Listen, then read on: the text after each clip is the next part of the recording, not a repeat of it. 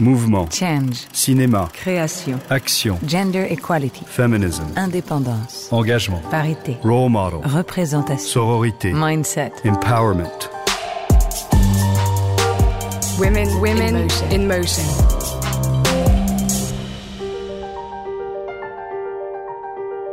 De temps en temps, quand on fait des repérages, on voit des choses absolument dingues.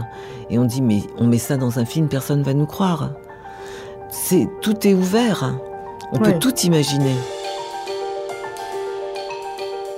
Nous sommes en 2021 et l'égalité femmes-hommes n'est toujours pas d'actualité dans le monde de la culture ou dans celui du cinéma dont nous allons parler aujourd'hui. Je suis Géraldine Saratia et vous écoutez le podcast Women in Motion de Kering. Depuis 2015, Kering a en effet lancé ce programme Women in Motion qui vise à mettre en lumière les femmes du 7e art devant et derrière la caméra. Aujourd'hui, nous avons rendez-vous avec Katia Viskop. Elle est chef décoratrice, elle a remporté le César du meilleur décor pour les adieux à la reine de Benoît Jacot en 2013. Elle a également collaboré avec Maurice Pialat, François Ozon, Bertrand Bonello, Anne Fontaine et plus récemment Paul Verhoeven. C'est elle en effet qui signe les décors de son dernier film, Benedetta, avec entre autres Virginie Efira. Et avant qu'elle nous explique comment elle a recréé ce village italien du XVIIe siècle, écoutons-la nous parler de ses débuts et de ce qui l'a conduite à préférer le cinéma à sa première passion, l'architecture.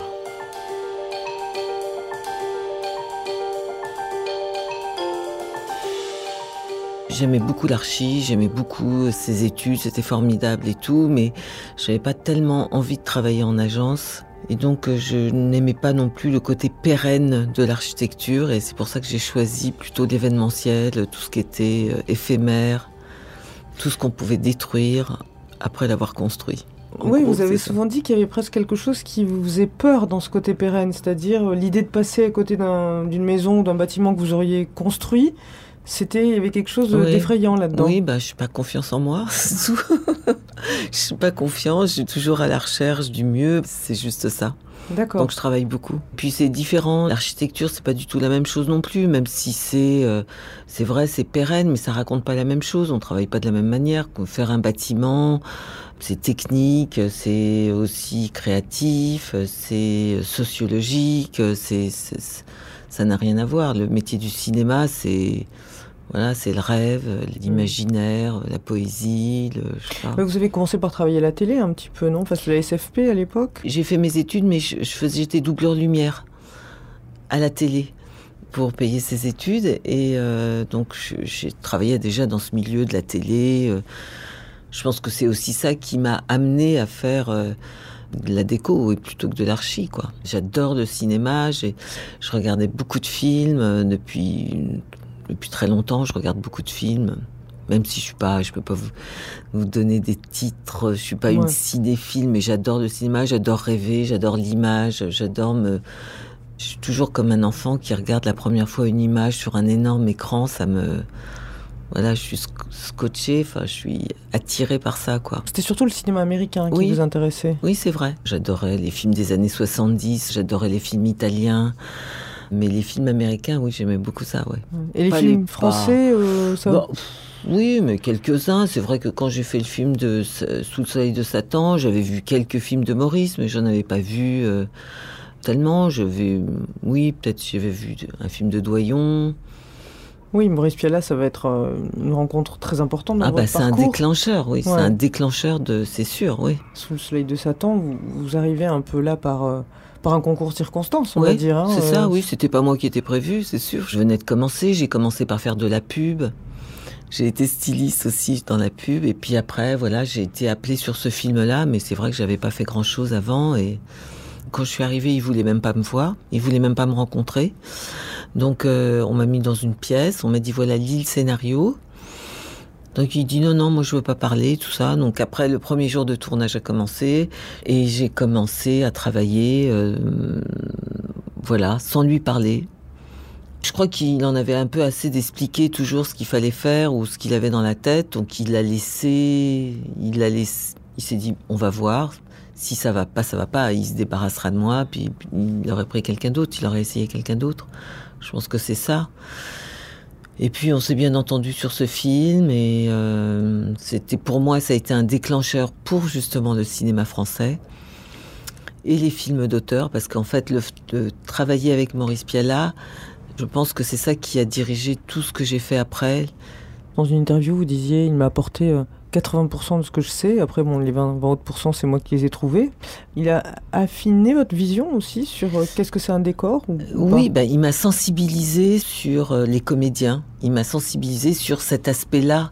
Voilà, il m'a dit, euh, ce qui compte, euh, c'est euh, les costumes et les accessoires. Voilà, ça c'était quand même un truc. euh, le reste, ton décor, bon, bah, c'est bien, mais ce qui compte, c'est quand même ça. Donc il était très proche des accessoires. Il fallait que tout soit juste, que ça soit juste pour le personnage, pour l'histoire. Et c'est pas facile parce que quand on lit un, scénario, on peut s'imaginer des tonnes de choses. C'était ça pour lui le cinéma, enfin la déco.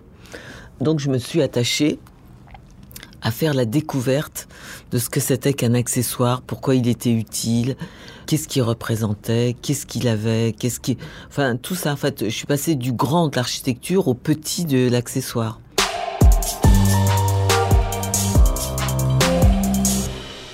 À cette époque-là, euh, il y avait beaucoup de femmes chefs décoratrices ou euh, vous étiez. euh, Non, il y avait très peu de femmes chefs déco. C'était pas un métier de femme, c'était beaucoup des hommes. Comme en archi d'ailleurs, c'était beaucoup des hommes. hein. Il y Ah avait oui très peu de femmes en archi. Ce qui est l'inverse aujourd'hui. Oui. Maintenant, le métier de la déco, c'est devenu des métiers de femmes. Et vous, quand vous avez commencé, du coup, c'était compliqué ça C'était une question ou pas de diriger des équipes? Bah, diriger des équipes, euh, non. Enfin, je me souviens quand même qu'au début, enfin pas complètement au début, quand je faisais de la pub justement, j'ai travaillé en archi sur les nouveaux moyens de représentation en architecture. À l'époque, évidemment, euh, c'était le- l'ordinateur et tout ça, ce qui se faisait très peu. Aujourd'hui, évidemment, on fait tout comme ça, mais à l'époque, c'était quand même euh, coton, quoi. On dessinait tout à la main, et donc j'étais arrivée avec des plans. Je me souviens sur une pub de William Klein, j'avais fait des plans dessinés par ordinateur. En général, ça, ça reste toujours pareil aujourd'hui. Les équipes de construction sont plutôt masculines. Et donc, les, c'était comme un, les mecs qui faisaient pas, les constructeurs, ils faisaient pas ce que j'avais dessiné. Parce que c'était comme un bizutage. Parce qu'il fallait que je me, je montre Ouais. que j'étais là, que j'avais un avis et que je me laisse pas dominer. C'est plus avec ces gens-là Que dans le monde du cinéma que dans le monde du cinéma réellement, avec les réalisateurs, les producteurs et tout ça. Même si on n'accordait pas aux femmes des gros films. Voilà, ça tombait bien, je faisais du film d'auteur.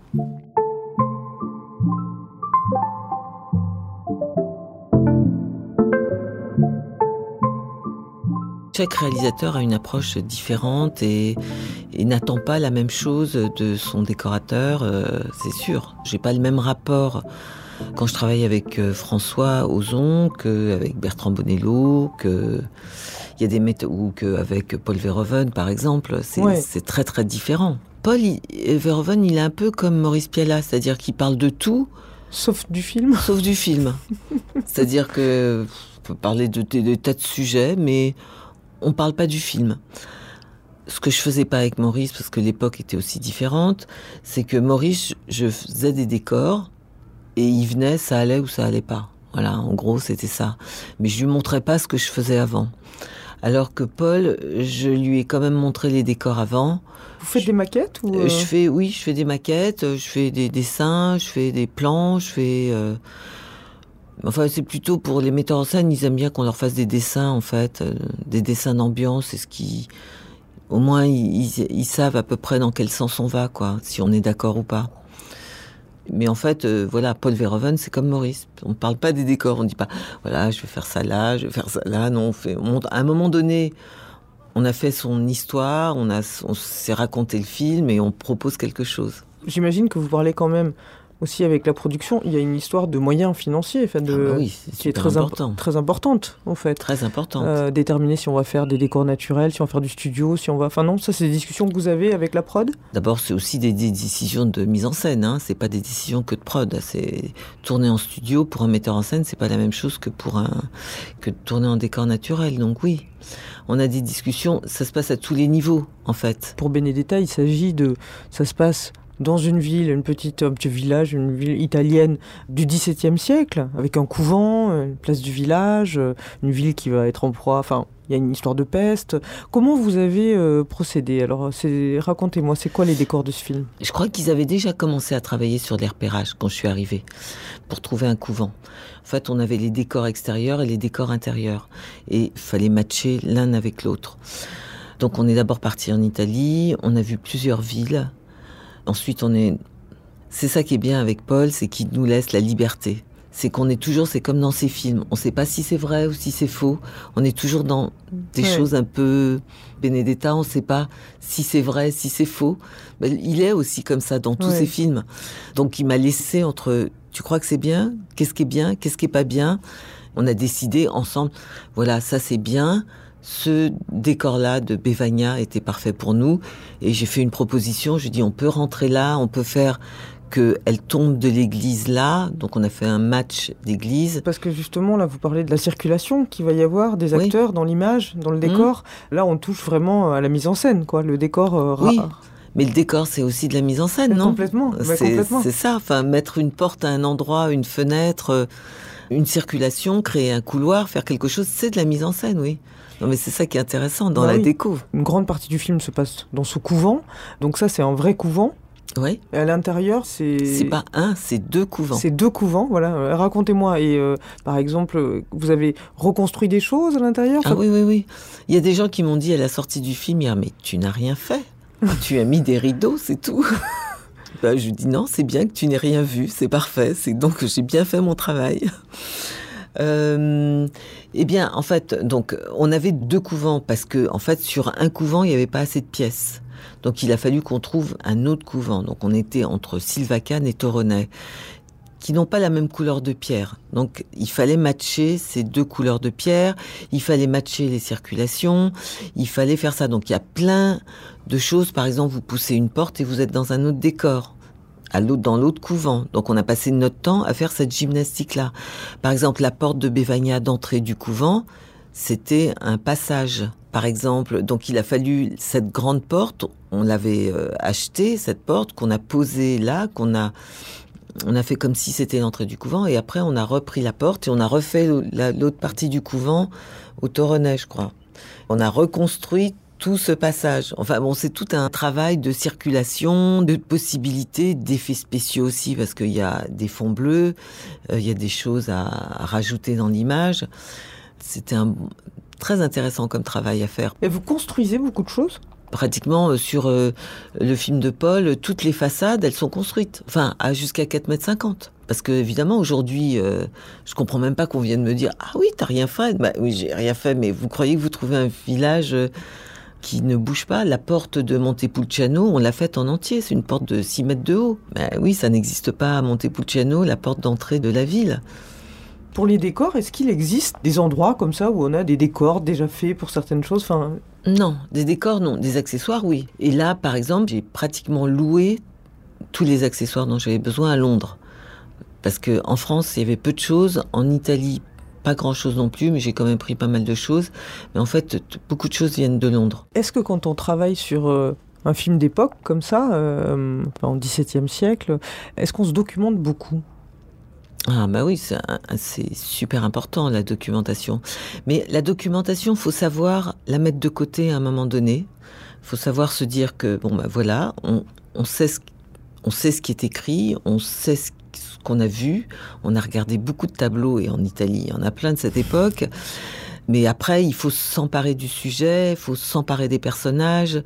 On n'est pas là automatiquement pour reproduire exactement la réalité. Et je pense que ça n'existe pas de reproduire, on ne sait Hmm. pas.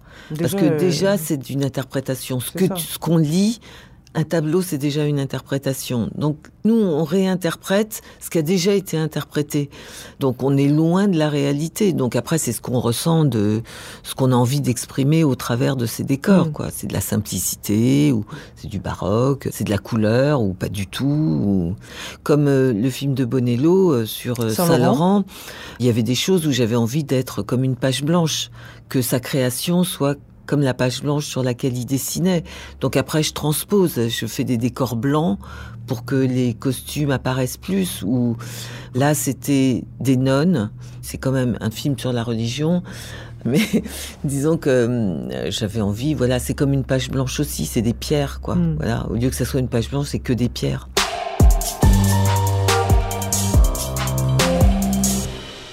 Verhoeven, c'est quelqu'un qui oscille tout le temps entre plein de tons. On ne sait jamais tellement dans quel registre on est dans ce film-là. Est-ce que ça influe aussi sur la conception que vous allez vous faire, vous, du décor de ce film, en fait? C'est ce que je disais à Paul hier. Je veux dire, on a beau connaître le scénario, on a beau l'avoir dépouillé, chaque décor, avoir pensé à chaque détail, chaque petite chose. Le jour où on voit le film, en fait, on s'aperçoit qu'il y a plein de choses qui nous ont échappé. C'est-à-dire que tout d'un coup, on voit, on connaît l'histoire, mais il y a des choses dans le scénario qui m'avaient échappé. Il y a cette vision qui il est le seul à détenir pendant les films. Je le vois quand je le vois en projection. Mais pas pendant que vous êtes en train de le fabriquer. Pas vraiment. Et même en voyant les rushs, je ris pas, je suis tellement concentrée et tendue sur ce que je suis en train de faire que j'ai pas le recul. Mais vraiment, hier, j'ai été, mais très étonnée, très éblouie par le film. J'ai trouvé que c'était magnifique et j'ai trouvé que Paul avait mis des choses à l'intérieur que lui seul pouvait mettre. Vous, vous travaillez avec une équipe de combien de personnes? Bon, ça dépend des films, hein, ça dépend de l'argent, ça dépend des films. Ça dépend. Là, j'avais une équipe italienne pour la partie italienne, évidemment. Et puis, j'avais euh, une partie française. Enfin, un peu des deux, quoi. C'est quoi les postes qui composent votre équipe? C'est quoi le type de personnes avec lesquelles vous travaillez? Alors, j'ai un assistant, en général, qui est plus... J'ai plutôt un assistant qui s'occupe de toute l'organisation et de, de toute l'infrastructure, de la gestion du budget, de tout ça. Aujourd'hui, c'est très important la gestion du budget. Ça l'était pas sur les films de Maurice Piala, par exemple, où j'ai jamais su combien d'argent j'avais dépensé. Aujourd'hui, chaque sou qui est dépensé est noté, c'est normal. Il est noté au jour le jour, c'est-à-dire qu'on sait pratiquement au jour le jour ce qu'on a dépensé et jusqu'où on doit aller quoi. Aujourd'hui, on peut pas dépasser son budget comme ça m'est arrivé dans Ouais. Les des budgets se films sont réduits. bah, Ouais. Aujourd'hui, c'est plus difficile de dépasser et c'est aussi quelque chose qu'on a derrière soi. C'est-à-dire que j'étais connue pour dépasser mes budgets, donc il y a beaucoup de films que j'ai pas fait aussi à cause de ça, parce qu'on disait ah là là, elle est chère. c'est pas moi qui suis cher, c'est ce que je fais ce qui est cher. C'est vrai que je privilégie beaucoup la mise en scène, l'image et tout ça, mais bon, voilà, aujourd'hui c'est fini, je peux plus être comme ça. Euh, Quand vous travaillez sur un personnage comme Yves Saint Laurent, euh, sur lequel c'est très documenté, euh, on connaît, enfin son intérieur, est-ce que finalement vous avez moins de liberté que quand vous travaillez sur un film historique comme Benedetta ou comme Les Adieux à la Reine, pour lequel vous aviez gagné un César? Bah, C'est-à-dire qu'on est dans la reproduction là, Ouais. on reproduit À l'identique, là. à l'identique l'appartement de Saint-Laurent. un fétichisme. de- Mais totalement. C'est pour ça qu'il y a eu deux films sur Saint-Laurent. Il y en a un qui s'est pas attaché à ça, mais moi je me suis attachée vraiment à ça. C'est-à-dire que toutes les œuvres sont là. On a refait Son toutes les œuvres, son bureau. On a cherché exactement les mêmes choses. Chaque petite chose qui était sur une photo, on l'a remis à sa place.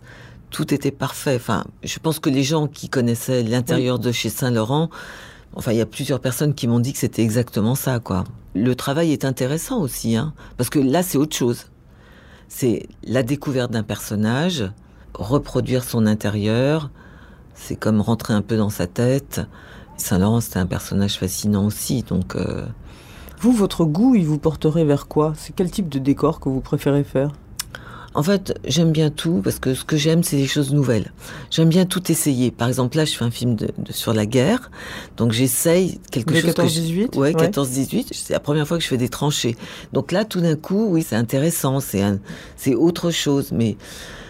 J'aime bien à chaque fois, je trouve c'est passionnant, rentrer dans un siècle, le dépouiller, le rentrer, comment les gens vivaient, euh, la sociologie, enfin tout ça quoi, tout ce que tout ce que ça vous apporte de, c'est super intéressant quoi.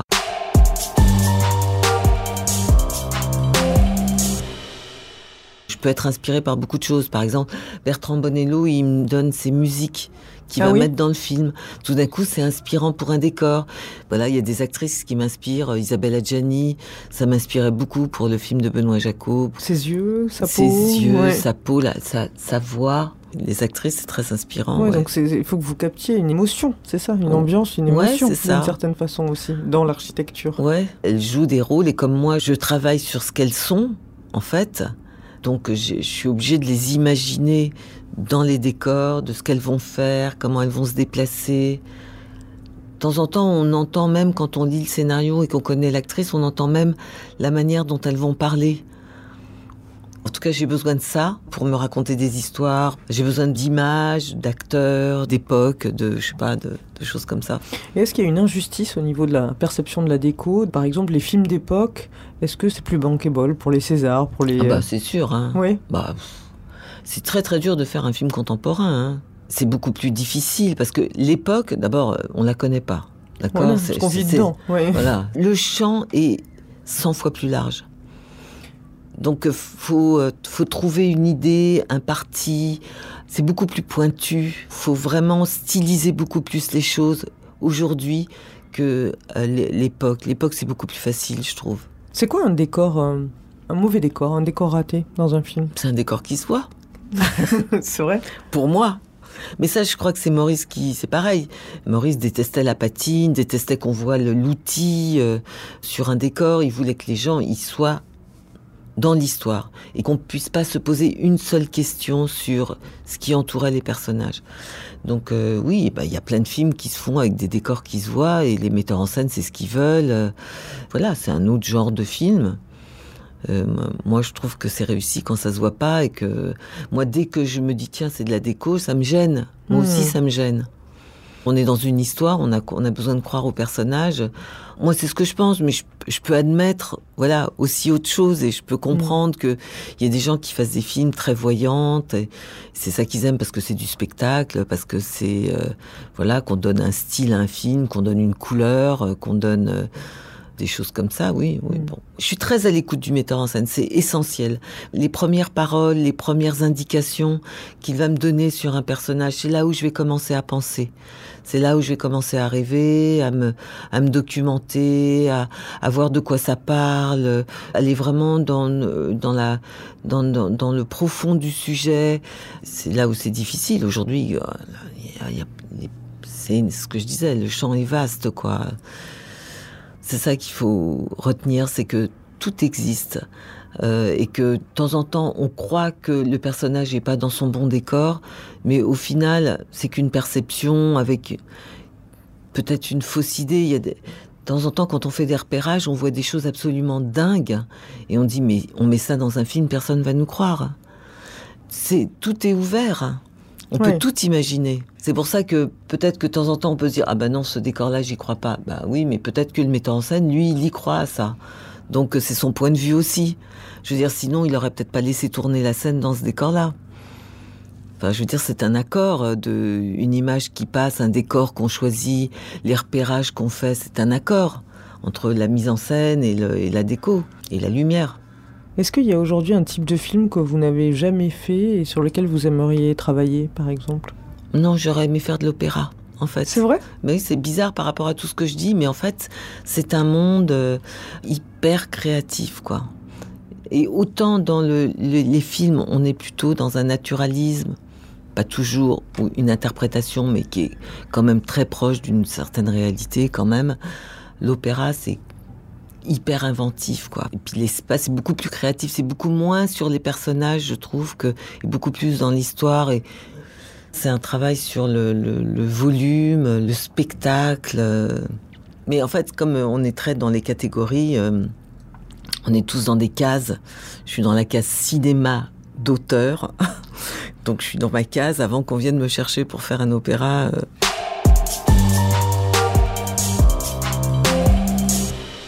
Est-ce que vous trouvez que votre métier il a beaucoup évolué depuis que vous avez commencé à l'exercer? Ah Bah oui, c'est sûr. Hein. Bah, elle exerce comme euh, tous les métiers qui, comme tous les métiers d'aujourd'hui. Bah oui. Avant, on dessine à la main. Aujourd'hui, on dessine sur les ordinateurs. Avant, euh, on n'avait pas de téléphone portable. C'était toujours compliqué de joindre les équipes. euh, les matériaux ont, ont changé quand même. Vous avez l'impression qu'on vit une époque où c'est devenu plus facile pour les femmes quand même Ah oui, beaucoup Oui. plus. Oui. Enfin, plus facile. Je peux pas dire que ça a été dur pour moi.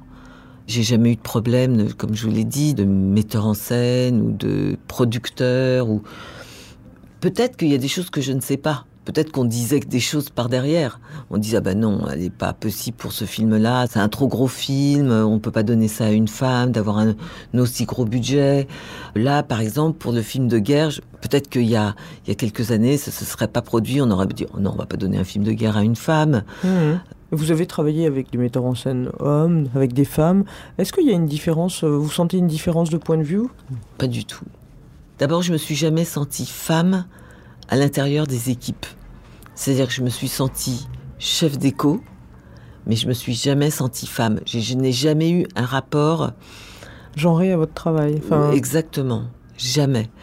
Aujourd'hui, on parle beaucoup de, de sororité, de solidarité féminine, comme ça. Ça a un sens pour vous ou pas du tout? Non, mais j'aime bien. Mais j'adore avoir des assistantes femmes. Non, c'est vrai. Je me sens bien et peut-être. euh, Oui, en fait, oui.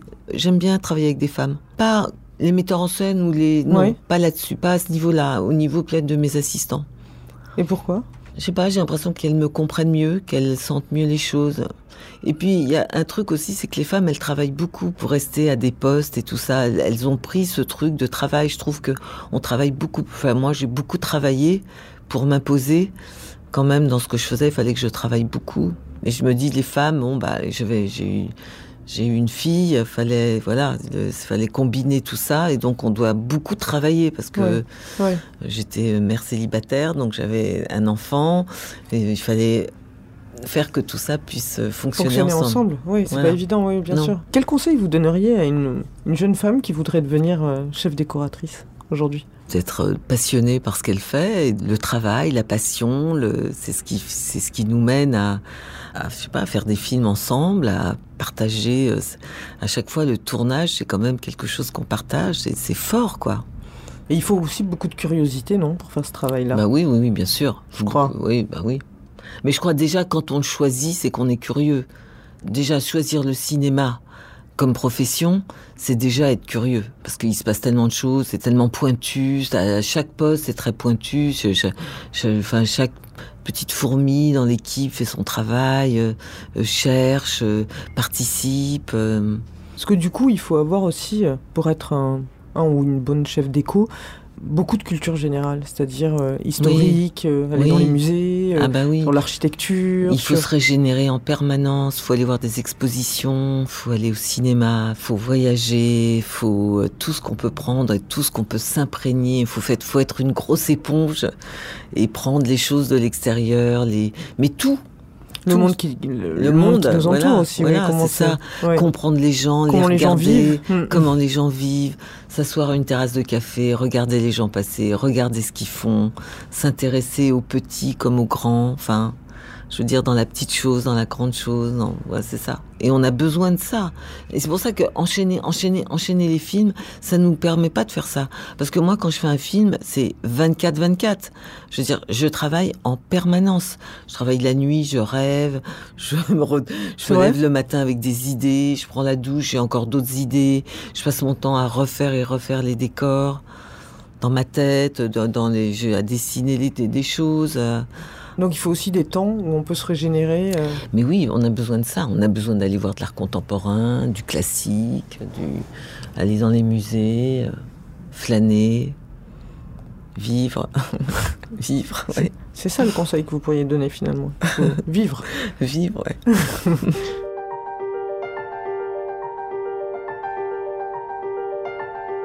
C'est la fin de cet épisode, j'espère qu'il vous aura plu, qu'il vous aura donné envie d'échanger, de réagir, de partager. N'hésitez pas à nous suivre et à nous écrire sur les réseaux sociaux de Kering sous le hashtag Women in Motion et de vous rendre sur www.kering.com pour en apprendre davantage sur le programme Women in Motion. À très bientôt pour de nouveaux épisodes à la découverte de ces femmes, actrices du changement.